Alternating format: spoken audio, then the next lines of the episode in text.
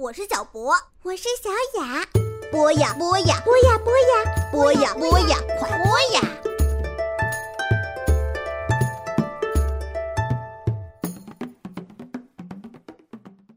亲爱的小朋友们，大家好，欢迎收听博雅小学堂，我是脑壳。今天为大家带来的是李冠南的《写给孩子的东亚史》。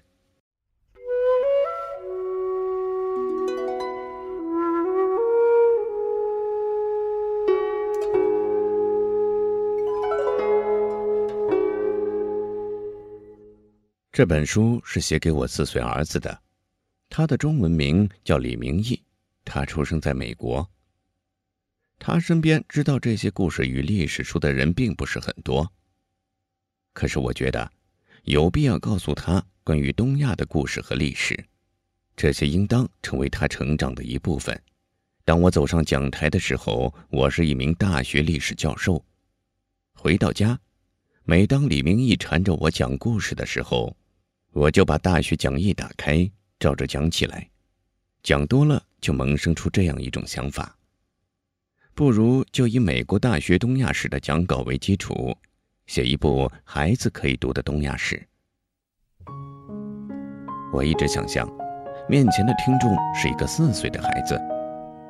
如果那些伟大的书和智慧，连一个四岁的孩子都无法理解的话，那他们就不能称其为伟大的。现在李明义也开始读书了，粗略地认得两三百个汉字。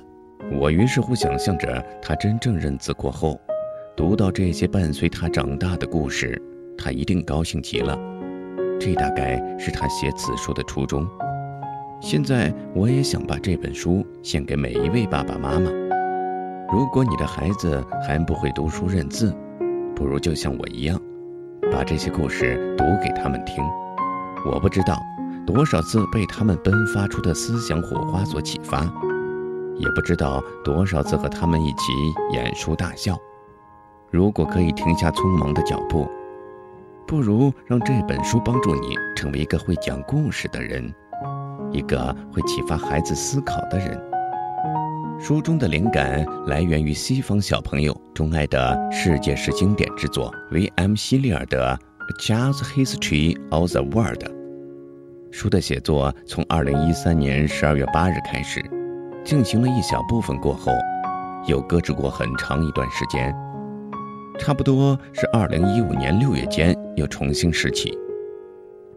书中包含的东西是东亚文化圈小朋友都需要的知识和智慧，在美国，这些东西正在成为世界文化最为重要的一部分。对于父母们，李明义让我学到的忠告是。请永远不要低估了这些幼小的心灵，他们其实远远比我们想象的强大和深刻。他们如此渴望了解那些未知的世界，他们的智慧是洗礼我们心灵的一场斋戒。